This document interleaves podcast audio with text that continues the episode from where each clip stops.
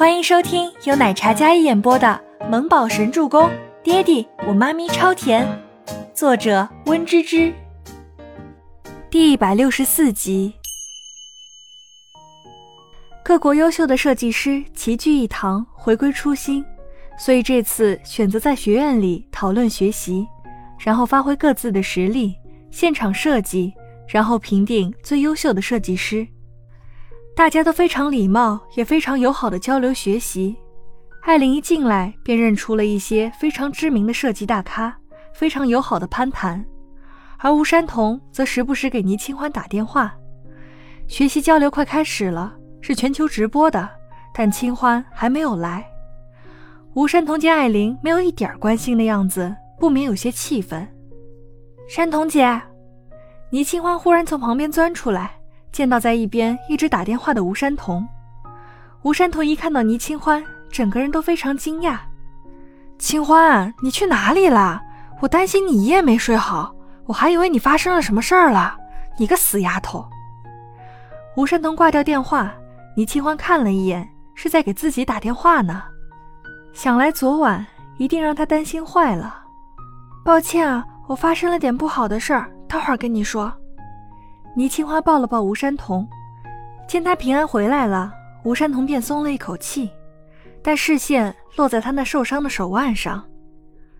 哎，你手怎么受伤了？额头怎么也肿了？是不是？没事了，手只是脱臼，拿笔应该没什么问题。倪清欢可不想因为自己受伤就退出这样一个绝好的表现机会。放心，我会没事儿的，放心啦。艾琳跟所有人都递了名片，游刃有余，气场十足。忽然转身看到了吴山童旁边的倪清欢，吓了一大跳。他怎么会在这里？倪清欢，你昨天去哪里了？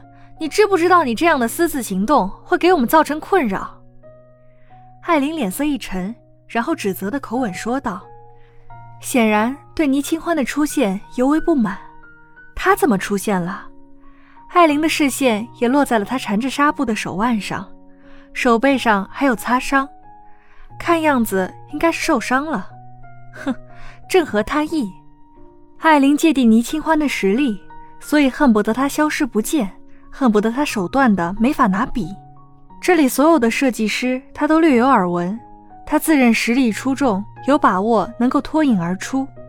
但倪清欢的实力他是见过的，他很防备。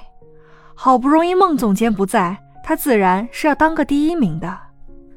我昨天去哪里了？多亏你那个箱子呢，不然我就遇不上那些精彩的车祸呀、绑架什么的。车祸、绑架，吴山童一听，心都提起来了。艾琳脸色一紧，看着倪清欢的眼神更加锐利了起来。让你去拿一个箱子而已，怎么可能会发生这种事情？别不是你不想参加这个设计交流会找的借口吧？为了不让自己出丑，所以设计这手残的一出。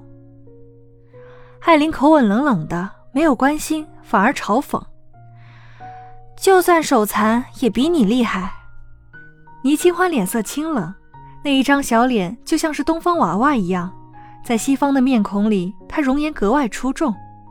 没一会儿，就有好几名男子上前问好。倪清欢一一问候，对这些热情的设计师，他礼貌握手问候。虽然艾琳之前参加过，跟大家有些熟悉，可倪清欢是一个生面孔，气质绝佳，颜值绝美，特别是那张脸，男女通吃，美的没有半点攻击力，非常惹人爱，这让艾琳妒忌死了。没一会儿，学院的校长主持会议，直播的媒体都站在各个角落。这一次一改往年严肃紧张的气氛，大家都在学院里比较随意。不过评比的评委依然是重量级的。倪清欢在评委席上看到了宋教授，他颔首一笑，宋教授冲他挥挥手。艾琳坐在他对面，看到了这一幕，想着倪清欢竟然跟着德高望重的教授熟悉，不免又暗暗咬牙。不管怎么样，他一定要拿到这个第一名。大家交流了一个小时，然后各自准备设计稿，随意创作出属于自己国家特色的服装，没有约束。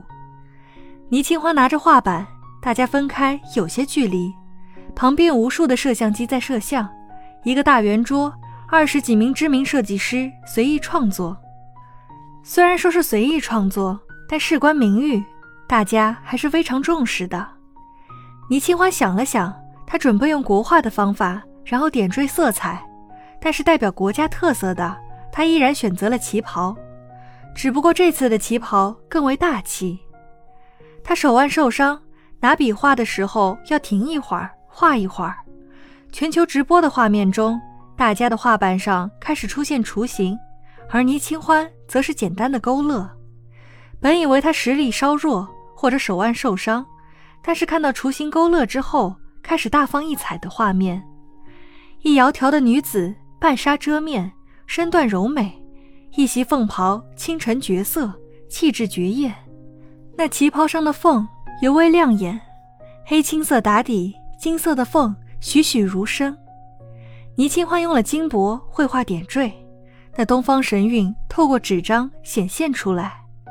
看着直播画面的人都有些惊讶不已。吴山童跟艾琳两人结合当下的流行礼服，然后东方美化。旗袍设计是倪清欢最拿手的，她母亲最爱旗袍文化。